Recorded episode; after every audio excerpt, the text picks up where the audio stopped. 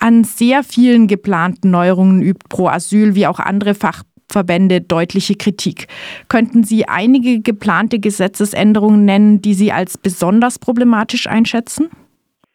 Ja, natürlich. Also vielleicht erstmal, um so ein bisschen den Kontext von diesem Gesetz zu verstehen. Also es geht eben zum einen um ähm, die Asylverfahren, da insbesondere um die Anhörung. Die Anhörung ist eigentlich der zentrale, das zentrale Ereignis im Rahmen des Asylverfahrens. Denn bei der Anhörung muss die Person, die den Asylantrag gestellt hat, glaubwürdig darlegen, was die Verfolgung ist, die sie in ihrem Herkunftsstaat erlebt haben. Ähm, die wenigsten Flüchtlinge kommen mit einer lupenreinen ähm, Beweislage quasi in Deutschland an, also mit einem ähm, Haftbefehl, wo drin steht, dass sie aus politischen Gründen gesucht werden. Ja, so ist es ja nicht eigentlich, also fast nie, sondern sie müssen eben durch ähm, detailliertes ähm, Vortragen, dadurch, dass sie eben erzählen, was ihnen passiert ist und dass das eben glaubwürdig ist, das Bundesamt überzeugen letztlich. Ähm, und dafür ist natürlich so ein persönlicher Eindruck der Person auch total wichtig.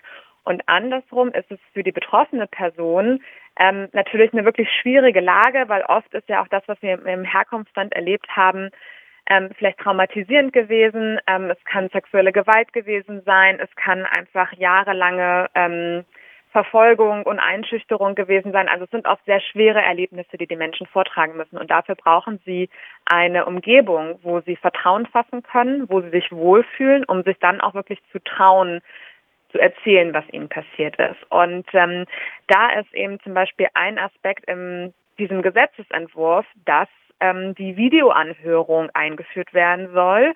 Also dass quasi, wir kennen sozusagen fast alle mittlerweile, ne, so wie in einer Zoom-Konferenz, quasi darüber diese zentrale Anhörung stattfindet. Und das kann natürlich fatal sein, weil in so einer Situation da äh, funktioniert vielleicht was nicht mit der Internetverbindung, man kann keinen Augenkontakt haben, man hat ja auch nichts, wo man irgendwie so vom Gesamtgefühl sich irgendwie wohlfühlen kann. Ähm, also in dieser Situation Vertrauen zu fassen und wirklich über höchst persönliche Erlebnisse mit einer komplett fremden Person und ja noch einem Dolmetscher zu sprechen. Auch ähm, diese Zuschaltung soll eben digital möglich sein da ähm, haben wir wirklich große Sorgen, dass eben Menschen gar nicht mehr vortragen unbedingt, was ihnen passiert ist. Und gerade wenn es um ähm, eben besonders schwierige Sachen, eben zum Beispiel sexualisierte Gewalt geht, ja, wo es wirklich eine große Überwindung für Menschen ist, das zu erzählen, dass es eben gerade in diesem Kontext ähm, sehr schwierig ist, obwohl für solche Fälle zwar Ausnahmen vorgesehen sind, ja, also dass eigentlich bei solchen Fällen eben keine Videoanhörung stattfinden soll. Ja, aber wenn die Menschen das halt gar nicht erst vortragen, dann wird das natürlich auch nicht erkannt. Also das ist zum Beispiel so ein Aspekt, ähm, wo es beim Asylverfahren aus unserer Sicht sehr, sehr kritisch ist. Und ansonsten geht es eben in dem Gesetzesentwurf viel um das Prozessrecht. Ähm, und da muss man sich auch eben immer ein bisschen vergegenwärtigen, dass eigentlich so fast alle Menschenrechte ja nur so viel wert sind wie ähm, die Verfahrensrechte, die sie schützen. Also letztlich sind Verfahrensrechte, das klingt immer sehr trocken und ist auch oft sehr kompliziert, aber sie sind ja dafür da, Rechte zu schützen und dass Menschen sich ihre Rechte auch einklagen können. Und da haben wir eben generell schon jetzt die Situation, also das Asylrecht ist Teil des allgemeinen Verwaltungsrechts.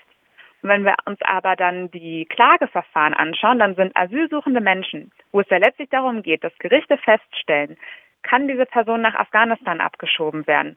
Droht dieser Frau Genitalverstümmelung, wenn sie nach Somalia zurückkehren müsste? Ja, also solche wirklich super zentralen Fragen für die betroffenen Menschen.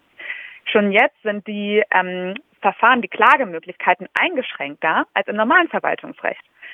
Also wenn man selber sich eine Gartenlaube ähm, hinstellen will und gegen das Bauamt klagt, ja, dann habe ich bessere Klagemöglichkeiten als eben zum Beispiel dieser afghanische Mann oder die somalische Frau. Und das ist eben was, wo wir seit Jahren sagen, das kann schon eigentlich nicht sein. Der Weg müsste dahin sein, dass es da einfach die ganz normalen Klagemöglichkeiten gibt und eben kein Sonderasylprozessrecht.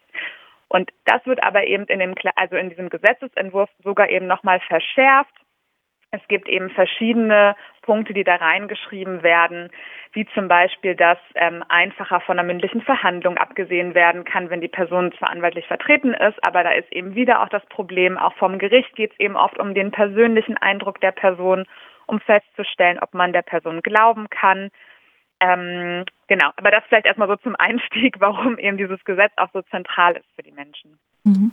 Ja, vielleicht können wir tatsächlich das an einigen dieser Änderungen auch veranschaulichen, die sich vielleicht für Uneingeweihte gar nicht so dramatisch vorstellen. Da steht zum Beispiel drin, ähm, sinngemäß, wenn jemand sein Asylverfahren nicht weiter betreibt, wird das Verfahren eingestellt oder der Antrag abgelehnt. Ist das nicht eine Selbstverständlichkeit, wenn jemand sein Asylverfahren selber nicht weiter betreibt? Dann ist es wohl auch nicht so wichtig. Oder wie ist das zu verstehen? Warum ist das so problematisch? Naja, also da gibt es schon jetzt auch gewisse ähm, Regelungen, aber genau, die Gefahr ist einfach natürlich, dass das, ähm, dass da viel zu schnell solche Entscheidungen getroffen werden.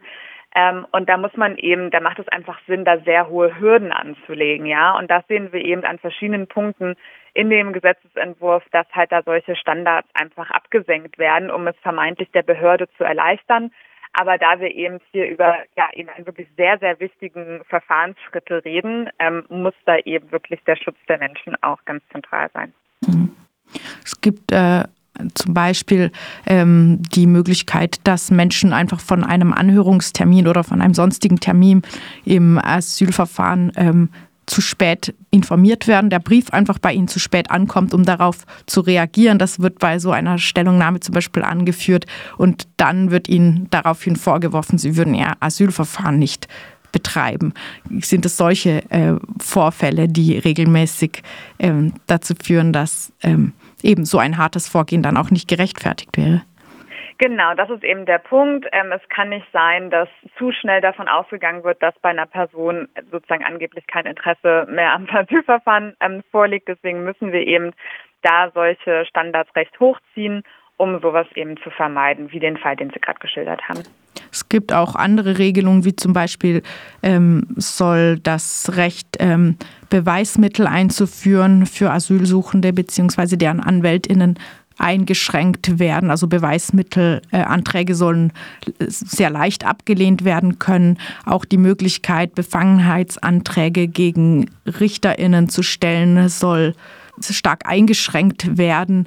Täuscht der Eindruck, dass da immer der Verdacht mitschwingt, dass es sich bei Asylverfahren ganz viel um Taktierereien und Tricksereien von Seiten der Asylsuchenden handle, die da endlich ausgehebelt werden müssten? Ja, man fragt sich schon manchmal so ein bisschen auch generell, ähm, was sich so ein bisschen durch den Gesetzesentwurf durchzieht, ist eben zum Teil auch so eine Art äh, Skepsis gegenüber von Asylrechtsanwälten, hat man das Gefühl. Zum Beispiel hat mir auch letzte Woche eine Asylrechtsanwältin erzählt, dass dieses Thema Befangenheitsanträge eigentlich im Asylrecht wirklich seltenst eine Rolle spielt. Ja, das ist halt zum Beispiel im Strafrecht etwas, was halt eben vielleicht mal häufiger vorkommt. Ähm, aber da muss man natürlich auch mal ein bisschen sehen, immer wer hat diese Gesetzesentwürfe geschrieben. Das ist erstmal das Bundesinnenministerium. Ähm, ihre untergestellte Behörde ist das Bundesamt für Migration und Flüchtlinge. Die sind ähm, in den Gerichtsverfahren ja ähm, quasi die gegenteilige Seite. Ne? Also die ähm, schutzsuchende Person muss ja ähm, Deutschland verklagen darauf, dass sie ähm, eben den Schutz doch bekommt und die andere Seite wird dann quasi vertreten vom Bundesamt für Migration und Flüchtlinge. Und ähm, die haben natürlich dann auch ihre Vorstellungen, wie sie fänden, wie es irgendwie für sie vielleicht auch einfacher ginge. Ähm, und an verschiedenen Punkten hat man das Gefühl, dass da eben auch durchaus die Vorschläge über diese Wege dann halt auch ins Gesetz gelandet sind. Was man vielleicht auch noch dazu sagen muss, oder in dem Gesetzentwurf, ähm, wir haben jetzt ja seit Mittwoch ähm, einen Kabinettsbeschluss. Also die ähm, Bundesregierung hat sich auf diesen neuen Gesetzesentwurf geeinigt, der dann ins parlamentarische Verfahren geht. Da sind aber ein paar Punkte ähm, schon rausgeflogen. Also nicht mehr alles das, was in den ähm, im Referentenentwurf aus dem Bundesinnenministerium stand und was eben von uns als Organisation kommentiert wurde, ist jetzt noch an diesem Gesetzesentwurf drin. Da müssen wir aber auch gerade das noch tatsächlich so ein bisschen vergleichen, ähm, weil wir jetzt auch eben gerade erst dann den neuen Stand bekommen haben. Also hat, äh, haben Ihre Stellungnahmen vielleicht auch einiges bewirkt. Eben die Fachverbände, die sind sozusagen die Gegenseite, die vertreten oft die Betroffenen äh, von Asylverfahren oder die Asylsuchenden. Ähm, Sie hatten die Gelegenheit zur Stellungnahme in diesem Gesetzgebungsprozess bisher allerdings, wenn ich es richtig gelesen habe, dafür zehn Tage Zeit, um den Gesetzentwurf zu lesen, den Referentenentwurf zu bewerten und eine Stellungnahme zu formulieren. Ähm, sind Sie zufrieden mit dieser Art der Beteiligung? Nee, also gerade bei so einem wirklich komplexen Gesetz, ne, das muss man, glaube ich, echt immer so ein bisschen vergegenwärtigen, dass das halt wirklich ein umfangreiches Gesetz ist. Ähm, und wenn man das wirklich detailliert kommentieren will, dann sind zehn Tage halt doch sehr knapp. Man hat ja meistens doch noch ein, ein, zwei andere Dinge, ja, die man eigentlich in der Zeit vorhatte, weil wir wissen das selten, dass das sozusagen genau zu diesem Zeitpunkt kommt, ja, sondern es ist immer so eine Art kleine ähm, Überraschung, wenn es dann tatsächlich bei uns ankommt. Ähm, und was vor allen Dingen aber aus unserer Sicht sehr problematisch ist, ist, dass der politische Prozess gerade extremst beschleunigt wurde. Ähm, das hat hinter den Kulissen damit zu tun, dass die Fraktion der FDP ähm, das Voranschreiten eines ganz anderen Gesetzesentwurfs, nämlich des Gesetzesentwurfs zum Chancenaufenthaltsrecht, ähm, was schon sehr weit verhandelt ist, ja, wo der Bundesrat schon ähm, seine Empfehlungen abgegeben hat und wo die erste Lesung auch schon äh, vor drei Wochen, glaube ich, stattgefunden hat ähm, dass jetzt dieses Gesetz mit dem Gesetz über die Beschleunigung beim Asylprozessrecht verknüpft wurde. Warum? Kann man eigentlich nicht erklären. Also es gibt da keinen Sachzusammenhang zwischen den Gesetzen. Ähm, man hatte den Eindruck, es wird einfach zu einer gemeinsamen politischen Verhandlungsmasse gemacht. Ähm, und da deswegen ist eben auch dieser Druck da entstanden, dass dieses Asylprozessrecht, die Beschleunigung jetzt so schnell ähm, voranschreiten muss, weil ansonsten wird ja das andere Gesetz blockiert. Ähm, und das ist eben wirklich fatal, weil man also weil man einfach befürchten muss, dass auch die Personen, die jetzt darüber entscheiden, ähm, vielleicht die Regelung auch noch gar nicht komplett verstanden haben. Das kann man ihnen gar nicht unbedingt vorwerfen. Ja, das sind jetzt ja auch nicht Menschen, die sich alltäglich mit Prozessrecht beschäftigen, aber sie sind eben diejenigen, die jetzt darüber entscheiden sollen. Und dann müssen sie sich mindestens die Zeit nehmen, dieses Gesetz auch wirklich zu verstehen. Ja, leider ein übliches Vorgehen zurzeit bei solchen Gesetzpaketen, wo dann jede Partei ihrem Klientel das verkaufen kann, was sie möchte. Leider komme ich jetzt nicht mehr dazu, äh, nach einer an einem der wenigen positiven Aspekte zu fragen. Das wäre zum Beispiel ähm, die Verankerung einer unabhängigen Asylverfahrensberatung, wo allerdings auch kritisiert wird, dass dieses Recht ganz umfangreich verankert werden müsste und vor allem auch ausreichend finanziert. Vielleicht haben wir an einem anderen Punkt nochmal Zeit, darüber ausführlicher zu sprechen. Ich danke damit Wiebke Judith für diese ersten Informationen zum Gesetz zur Beschleunigung der Asylgerichtsverfahren und Asylverfahren. Wiebke Judith ist rechtspolitische Sprecherin von Pro Asyl, einem der Verbände, die zu diesem Gesetzentwurf Stellung genommen haben.